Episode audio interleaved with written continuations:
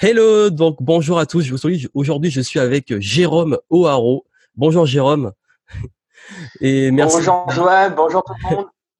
Jérôme. Ben, merci, euh, merci de m'avoir invité. Merci à toi d'être là, Jérôme, qui d'ailleurs est euh, bah, champion du monde de mind mapping et également entrepreneur depuis bah, maintenant bah, 10 ans comme moi, je crois, puisque à peu près puisque tu es l'un de mes plus vieils amis de l'entrepreneuriat, puisqu'on était étudiants qu'on s'est rencontrés, d'étudiants à entrepreneurs.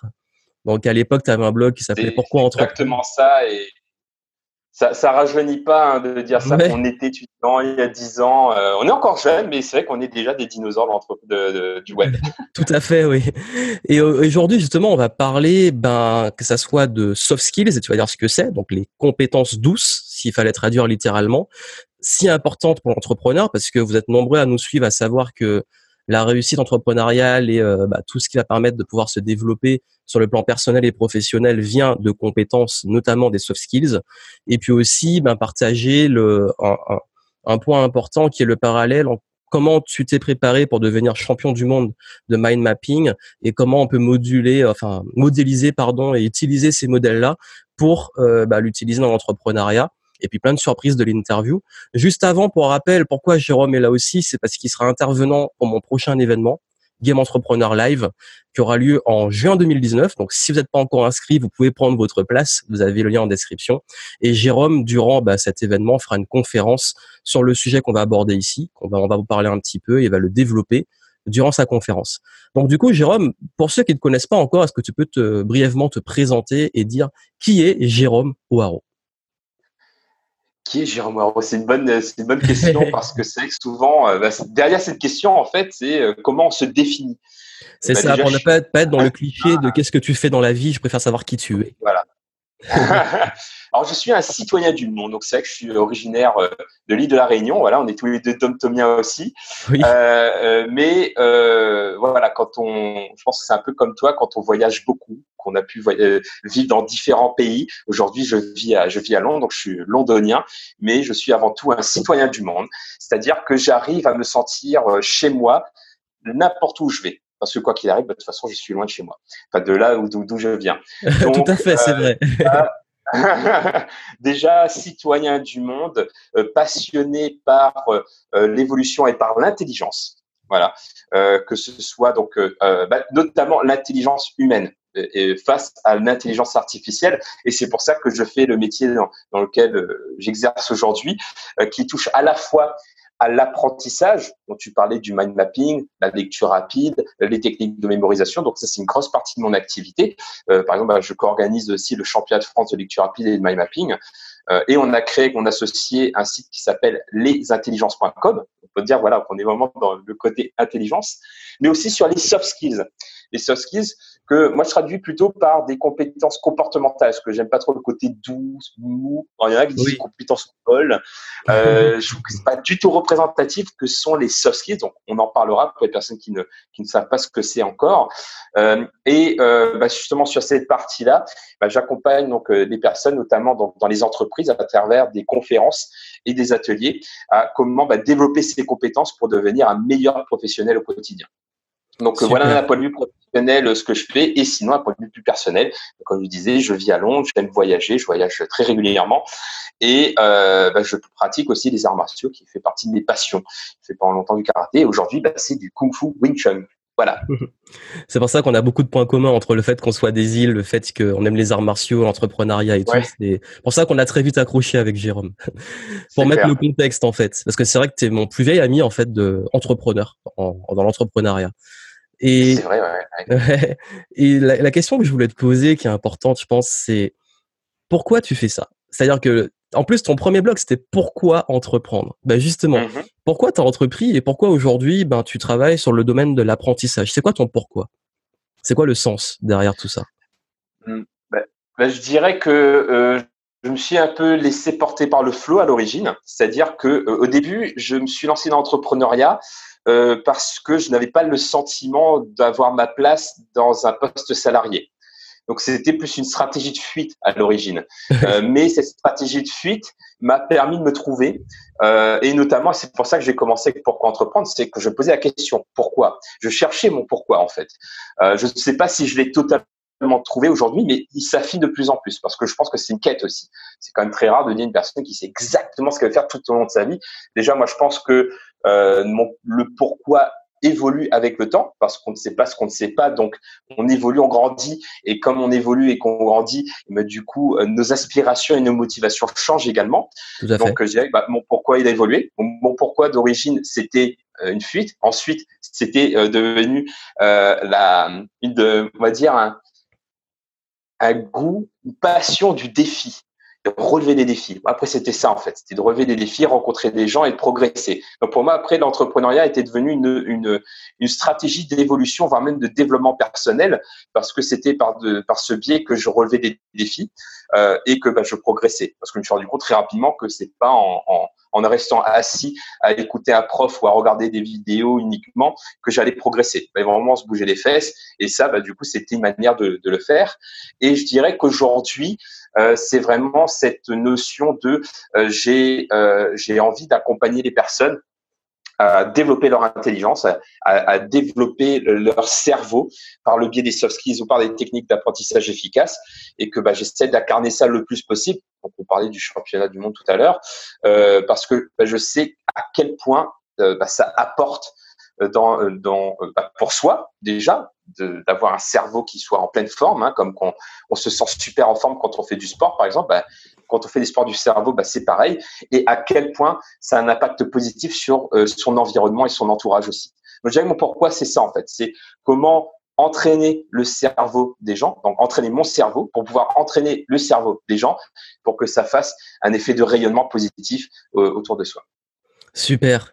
Et puisqu'on parle de cerveau et que tu as abordé le sujet des soft skills, c'est vrai que beaucoup d'entrepreneurs disent bon ok, euh, euh on, nous dit ils ont compris qu'il y a le travail stratégique, mais avant tout le travail au niveau de l'état d'esprit, donc ce qu'on appelle le mindset en, anglais, puisque c'est un mot qui revient beaucoup, c'est un, un, mot clé, mindset.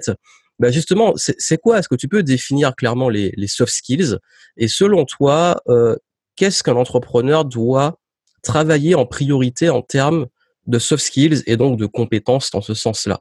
Si par exemple tu devais donner les trois compétences clés sur lesquelles travailler en priorité, même s'il n'y en a pas que trois, mais peut-être euh, mm. on va dire les, les, premières pour commencer déjà à, à se développer en tant qu'humain, parce que tu as dit que c'est l'humain et le cerveau qui va euh, bah, finalement propulser la boîte. Mm. Alors, je vais juste montrer un truc. Hop, je sais pas si on va voir. J'ai écrit ce bouquin euh, donc les soft skills, euh, donc aux éditions euh, Duno. Euh, et je crois que je dois la voir derrière aussi, peut-être quelque part dans la bibliothèque. et, et c'est vrai qu'on parle des, bah, des soft skills les plus importantes à développer pour le 21e siècle. Et, et ça, c'est la question que tu me poses en fait.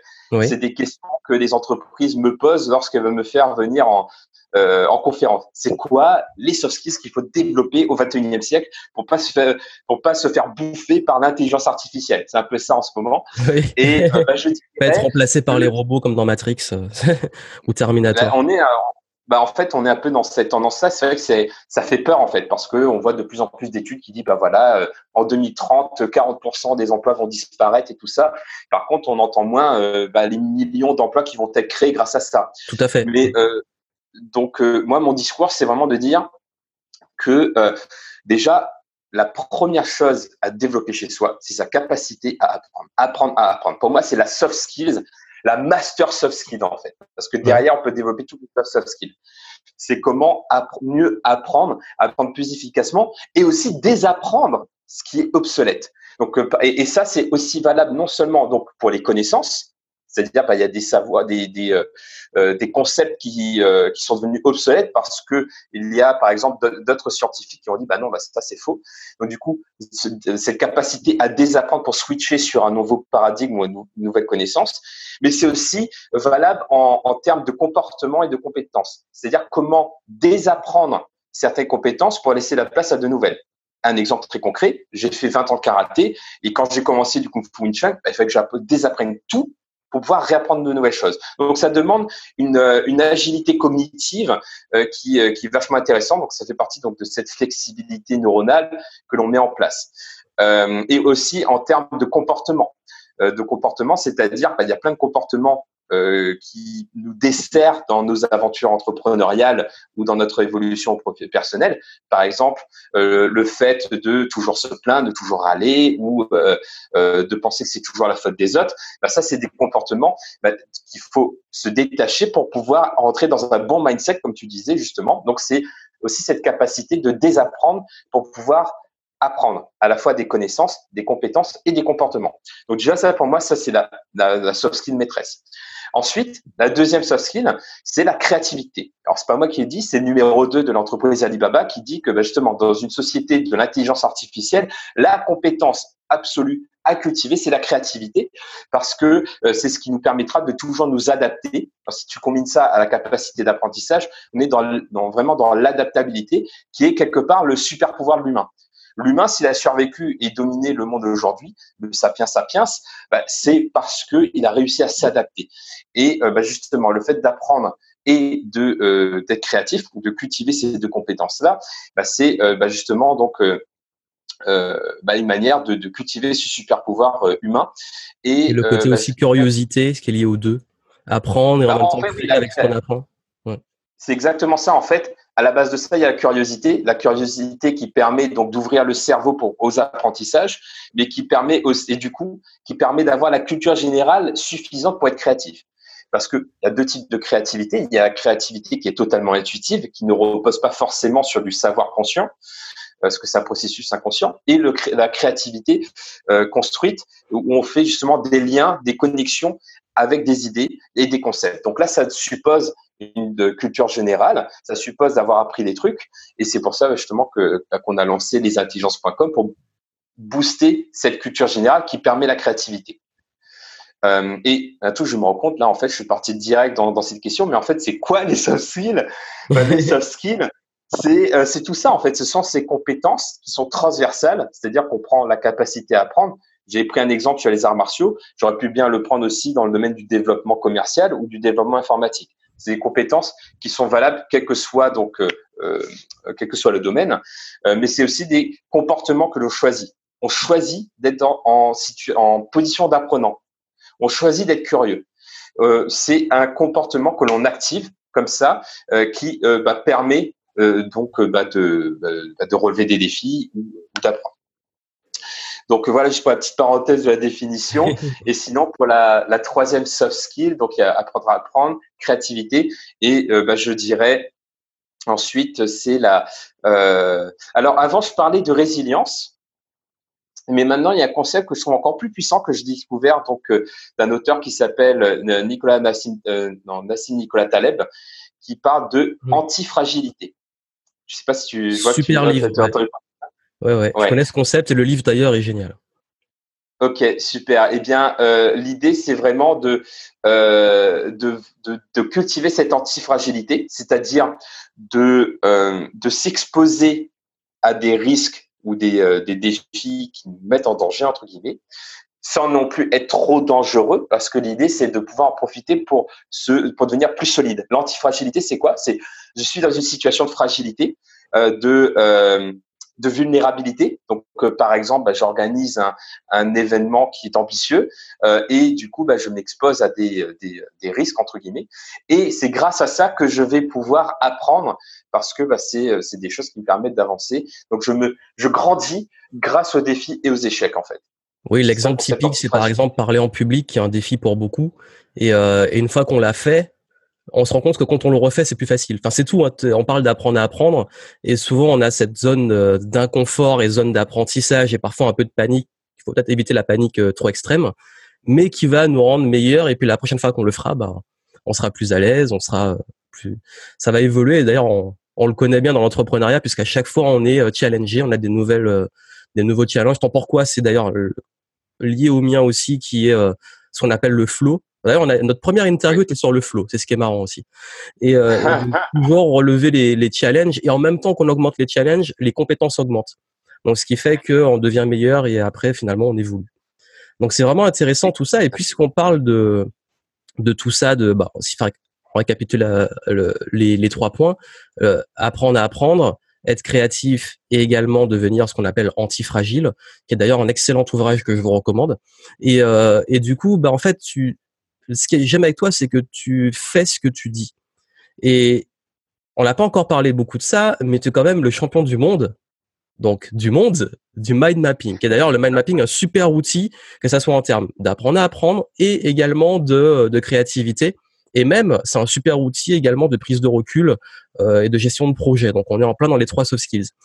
Comment justement, toi, parce que c'est un challenge pour toi que tu as affronté, déjà, bah, pour ceux qui connaissent pas les rares, qui connaissent toujours pas ce que ce qu'est le mind mapping, euh, peut-être l'introduire au début et dire bah, mmh comment tu es devenu champion du monde, comment tu t'es préparé à devenir euh, champion du monde de mind mapping, parce que je pense que c'est un tel challenge qui fait qu'on a beaucoup à apprendre de cet accomplissement. Mmh. Super. Alors oui, alors le mind mapping, c'est quoi? C'est une, euh, une représentation visuelle et structurée de l'information.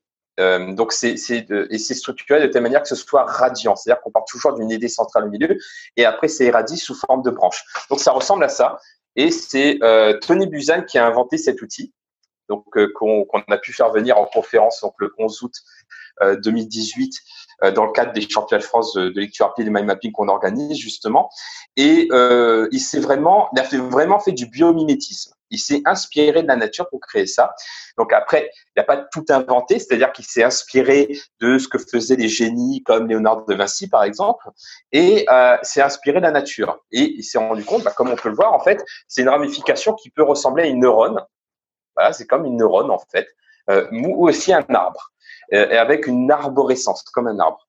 Et euh, comme tu dis, cet outil euh, est avant tout un outil d'apprentissage. C'est-à-dire que grâce à cet outil, le fait de mettre des mots-clés, des couleurs, des, des, des pictogrammes, des images, etc., bah, ça facilite la rétention d'informations. C'est un outil de mémorisation, en fait, à l'origine. Mais après, on s'est rendu compte que euh, le fait de créer un mind map, ça cultive la créativité aussi. Parce que derrière un mot-clé, on peut véhiculer plein d'idées. Et c'est un outil qui permet de créer des connexions entre les idées également. Donc, c'est le deuxième type de créativité dont je faisais la mention tout à l'heure. Donc, euh, c'est un outil super pour ça aussi. Et comme tu dis, c'est aussi un outil de, de, prise de recul, de prise de décision, de structure de la pensée. Parce qu'en fait, en faisant un mind map, on arrive à, à mettre sur papier notre, notre cheminement de pensée. Donc, euh, bah, pour un projet, c'est hyper pratique. Donc moi, je l'utilise beaucoup dans des situations, par exemple, où je suis en stress. Je me dis, OK, j'ai envie de sortir tout ce que j'ai dans la tête. Je me mets sur, euh, sur papier, je prends ma feuille à trois et je dessine dessus. Et en plus, rien que le processus de réalisation de la mind map crée un état de flow, parce qu'on est dans un état de concentration, un état de challenge, qui est du coup aussi bénéfique dans la gestion du stress parce que quand on est dans l'état de flow, on n'est pas dans du stress. On est dans, on est dans le présent, quoi. Donc, euh, il y a vraiment tous ces bénéfices-là qui est super. Et euh, alors, voilà maintenant pour le mind map. Maintenant pour la partie championnat du monde. Alors, qu'est-ce oui, d'ailleurs, est-ce que tu peux aussi dire, euh, parce que je, même moi, je sais pas trop, euh, bah, quelle est l'épreuve justement? Enfin, comment tu t'es préparé et puis c'est quoi l'épreuve et comment ça se passe? Oui, alors en fait, pour euh, le championnat du monde, euh, c'est championnat du monde de mind mapping et de lecture rapide. Ça se déroule sur deux jours. Donc là, cette année, c'était à Guangzhou, à Guangzhou, donc en Chine. Euh, et euh, la première journée, c'est une journée euh, donc de mind mapping où le matin, on doit donc il y a trois épreuves de mind mapping. Il y a l'épreuve où on doit faire la synthèse visuelle d'un discours. Donc là, par exemple, c'était dans là, je me suis entraîné à faire un, un mind map d'un discours TED. Ça, ça faisait partie de mes entraînements pour le championnat du monde. Donc, je prenais tous les jours, je prenais une vidéo TED et je faisais ma mind map.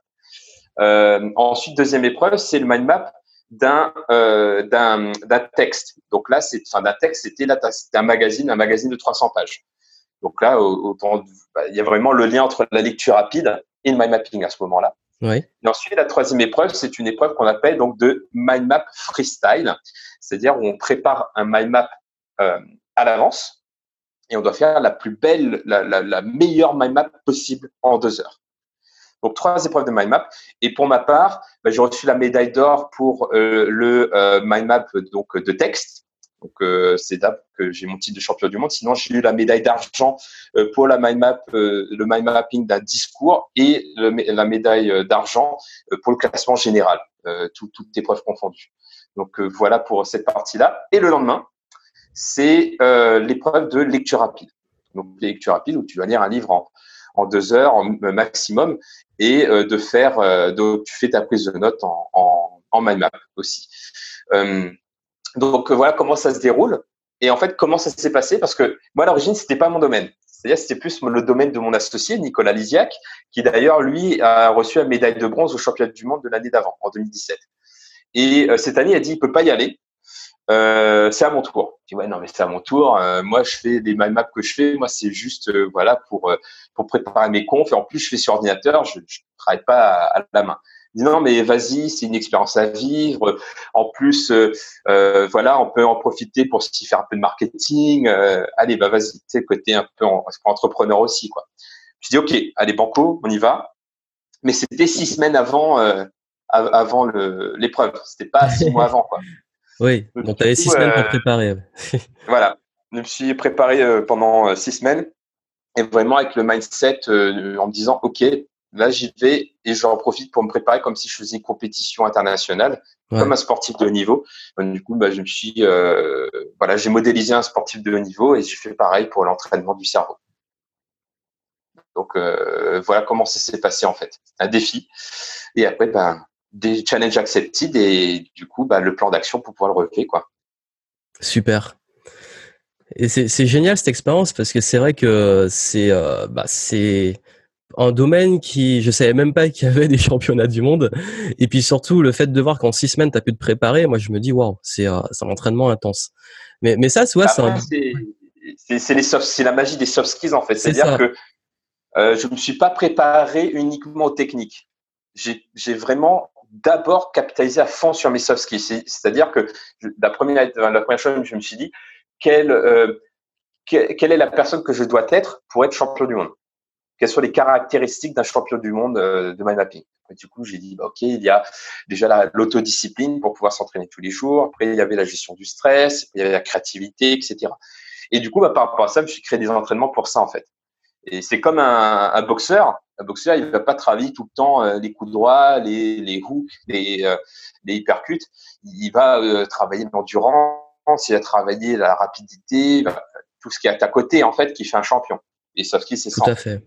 C'est ça, c'est que tu en fait tu as non seulement bah, de travailler des choses à court terme, mais tu avais quand même déjà développé des, des, compétences et des soft skills notamment que depuis un petit moment la discipline tout ça même avec les arts, les arts martiaux qui font que en fait c'est ça souvent qu'on oublie et si on fait le parallèle avec l'entrepreneur on pense souvent que quand on est entrepreneur on est dépouillé on commence de zéro alors qu'en réalité en fait on a dans notre vie personnelle plein de points de bah justement on parlait de fragilité, de résilience, de, de compétences qu'on développe qui peuvent nous servir dans le business. Et souvent, je sais que beaucoup qui ont le syndrome d'un imposteur, notamment, ont tendance à l'oublier, qu'ils ont ces qualités-là et que ces qualités leur servent dans leur business. Et puisqu'on parle d'accomplissement et, et d'apprentissage, moi, ça m'intéresserait de savoir justement bah, qu'est-ce qui t'a rendu, bah, quel a été un moment où tu as été fragile, donc ton un échec, mais qui derrière t'a rendu antifragile, donc qui t'a euh, aider à cet échec à euh, rebondir et qui maintenant a contribué à faire ben, la personne que tu es aujourd'hui. Donc, qui t'a apporté finalement? Ouais, c'est une bonne Échec ou moment douloureux. Ouais. Euh, bah, je dirais, c'est ouais, un échec amoureux en fait. C'est parti de là. Mais ça fait longtemps. Hein. Ça fait vraiment longtemps. Euh, c'était, bah, je pense que c'était euh, deux ans euh, donc euh, deux ans avant que je lance sur le web. Et je pense que ça a fait un déclic. C'était un échec amoureux et je me suis rendu compte que j'étais vraiment, c'était vraiment une claque pour moi pour comprendre mon mindset. J'étais dans une posture de victime en fait. C'était ah, c'était de sa faute, c'était c'est je suis oh, pauvre moi oh, et en plus bah, j'allais me plaindre autour de mes de mon entourage genre bah, regarde oh là là je, je fais pitié etc. Et, et en fait je me suis dit mais mince je peux pas, euh, je peux pas rester là-dedans parce que, bah, en fait, les autres peuvent pas m'aider. Il y a personne qui peut m'aider dans cette situation, en fait. C'est à moi de me bouger pour euh, passer à autre chose. en plus, euh, j'avais 20 ans, quoi. Donc, ma vie, elle, est clairement pas finie, quoi. Et du coup, c'est vraiment une claque, une claque dans la gueule, en fait, hein, vraiment. Et ça m'a fait vraiment du bien. C'est-à-dire qu'à partir de là, je me suis dit, OK, bah, c'est fini. Maintenant, c'est moi mettre à bord. Et genre, c'était je, me surprends moi-même en fait de, comprendre à quel point c'était euh, radical en fait. J'ai pas pris deux mois en fait. C'est-à-dire le lendemain, j'ai, dit à mon père, ok, on va faire un saut en parachute. J'ai le vertige, dire allez, hop, on a réservé son parachute et le surlendemain, on a sauté en avion. Et là, tout de suite, là, c'était le combo et du coup, le, euh, c'était, c'est comme ça que ça c'est comment j'ai switché en fait du de la victime au responsable et du coup, bah, ça a changé ma vie en fait. Super. Et d'ailleurs, quand on est entrepreneur, il n'y a rien de pire en business que d'être une victime, de se positionner en victime pas prendre ses responsabilités. pas que les entrepreneurs en fait. Oui, dans la vie, oui, ça c'est sûr. C'est c'est mon plus grand combat de la vie d'ailleurs, d'expliquer aux gens d'être responsables. Mais c'est vrai que en business, c'est là où c'est le plus fatal pour moi parce que dans le sens où euh, si on se dit pas, ben l'entreprise sa réussite dépend de moi en tant qu'entrepreneur, ben en fait on est euh, on, est dépendant de l'extérieur et enfin je sais que tous les gens que je vois échouer, c'est parce qu'ils n'ont pas pris leur responsabilité très souvent, hélas.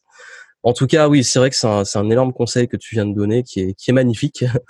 D'ailleurs, ça me fait penser, parfois j'ai dit que aussi, moi, j'ai commencé à m'intéresser au développement personnel euh, au moment d'une rupture. Comme quoi, euh, voilà. comme quoi là, les ruptures amoureuses, c'est ça. Donc du coup, oui. Et je voulais savoir, bah, justement, par rapport à ton évolution, si on devait aller peut-être moins loin, mais sur les trois dernières années, qu'est-ce que tu as le plus amélioré dans ta vie? Notamment en tant que toi euh, personne, mais aussi qui te sert hein, dans ta vie personnelle et professionnelle Qu'est-ce que tu as le mieux, le plus amélioré ta meilleure évolution bah, je pense que c'est ma capacité à apprendre. ouais. Clairement, ces trois dernières années, euh, je pense que c'est euh, c'est vraiment le, le, travail que j'ai fait sur mon cerveau en fait, euh, parce que euh, finalement, pendant longtemps, même si j'étais dans l'entrepreneuriat, j'étais curieux, etc., je me rends compte que je lisais peu. Je lisais peu, je testais beaucoup de choses, mais euh, en me disant ah bah de toute façon je vais apprendre sur le tas. Et du coup, euh, bah, c'est vrai que c'était formateur dans un sens parce que bah, j'apprenais sur le tas, mais c'était non seulement super long, mais c'était super douloureux et je pense que je me suis épuisé aussi. et le fait de me dire ok, si je fais plus intelligemment, si je fais plus intelligemment et que je lis plus et que euh, et que je euh, j'apprends des autres aussi, euh, etc. Et ben du coup j'ai gagné beaucoup de temps. Ça ça m'a permis de relever en fait des défis plus importants aussi, pas que des tout petits défis au quotidien à chaque fois pour me mettre en danger, mais de me dire ok euh, je peux faire des choses plus ambitieuses parce que j'ai acquis la culture générale et le bagage nécessaire pour ça. Donc, euh, moi, je dirais c'est vraiment cette capacité à apprendre, notamment par les techniques d'apprentissage efficace et l'entraînement du cerveau. Donc, par exemple, les techniques de lecture rapide, les techniques de mémorisation, le mind mapping. Pour moi, ce sont des vrais entraînements du cerveau euh, qui euh, bah, qui m'ont permis bah, de développer tout ça ces trois dernières années, bah, jusqu'à oui jusqu'à donc cette compétition internationale quoi. Super. Et si on revient encore plus plus proche de dans le temps, quel est le, le meilleur investissement à moins de 100 euros que tu as fait euh, dans les derniers mois? Euh, Dans les derniers mois, bah, c'est clairement euh, la salle de sport. pendant longtemps, bah, j'ai toujours fait du sport, hein, que ce soit les arts martiaux ou chez moi, mais je me suis dit, mais en fait, j'ai envie de tester quelque chose de nouveau. Parce que j'ai toujours fait tout le temps la même chose. Ça fait, ça fait 20 ans que je fais tout le temps la même chose. Je me suis dit, mais non, mais il faut que j'essaye quelque chose. Je suis à Londres, il faut que je profite de Londres aussi. Et l'une des euh, l'une des choses que l'on trouve partout à Londres, c'est des salles de sport avec des super équipements. Du coup, je me suis dit, ok, salle de sport et coaching sportif. Et du coup, bah, ça coûte moins de 100 euros par mois. Super. Et, euh, et en termes de lecture, est-ce que tu auras, est-ce que tu as un livre que tu as lu dernièrement qui t'a, on va dire, la dernière semaine qui t'a le plus impacté? Ah, Il y en a tellement. En ce moment, je lis euh, un, deux livres par semaine. Euh, qui m'a impacté récemment. Ouais. Euh, plus gros impact. le, plus gros, le plus gros impact, je dirais que c'est celui-là. Parce que pour moi, il y a tellement de choses dedans. C'est Tools of Titans de Tim Ferriss. C'est que tu aimes bien aussi. ouais, Et euh, ouais, j'en ai fait. Euh, il, il, est tellement énorme. J'ai normal parce que sur lesintelligences.com, on fait une synthèse de livres à chaque fois. D'ailleurs, bah, tu te rappelles, tu as participé à son lancement pendant la semaine des intelligences. Tout à fait. Justement. Euh, et euh, et euh, bah, j'ai fait, j'ai dû, faire trois heures de vidéo pour parler de tout ce qui m'a le plus inspiré là-dedans. En fait, c'est un condensé de ce qui marche le mieux en termes de, d'entrepreneuriat et de dev perso et, et très pratico-pratique, reposant sur des interviews. Enfin, pour moi, il y a tout, tout ce que j'aime dedans, en fait. Des interviews, du pratique, de l'entrepreneuriat, du dev perso et des success stories. Donc, parfait. Super. Et, et pour finir, moi, j'aimerais savoir, en fait, J'aimerais poser cette question de façon spontanée. Ce serait quoi pour toi un monde idéal? Qu'est-ce que tu aimerais le plus voir changer dans le monde? S'il y avait un message à faire passer de ta vision, ton Eldorado, ce serait quoi? Alors, euh, est-ce que c'est euh, utopiste ou c'est euh, réaliste? Oh, tu peux être utopiste parce que parfois il faut, il faut des utopistes. Non, il faut, il faut des visions utopistes. ok. Bah, moi, dans justement, comme tu dis, l'homme, il est capable de créer, donc c'est ça qui est puissant. ouais. Dans un monde idéal, moi, je, je verrais tous les humains avec le, le, vraiment le, le mindset à la fois d'entrepreneur et de curiosité. L'entrepreneur, pourquoi? Pour pouvoir être responsable de ses actes, être dans l'entraide, être dans une dynamique d'action euh, et optimiste. Entrepreneur optimiste. Mais bon, généralement, bon, c'est un peu un oxymore, quoi, parce que je, un entrepreneur qui n'est pas optimiste, donc pourquoi il entreprend? Euh, Donc, euh, entrepreneur, des gens qui n'est pas forcément créateurs d'entreprise, mais vraiment des gens qui se bougent, qui ont envie de relever des défis, qui ont cette, cette énergie d'aller de l'avant, de progresser, etc., et de faire améliorer les choses, d'être orienté solution. Donc que tout le monde soit comme ça, ce serait génial. À sa manière, bien entendu, pas tout le monde pareil, ce serait, ce serait vraiment chiant. Mais tout le monde différent et tout le monde à sa manière. Et, euh, et curiosité, euh, parce que pour moi, la curiosité, c'est euh, vraiment ce qui permet donc de, de tuer l'intolérance. Je vois, par exemple, enfin, on est vraiment, on le voit dans les médias, etc. Il y a un gros problème de tolérance. Ah je pense que c'est un manque de, c'est un manque de curiosité et de culture générale. Donc je dirais que ce serait ça en fait dans mon, euh, dans mon monde idéal. Ce sont des entrepreneurs curieux et cultivés.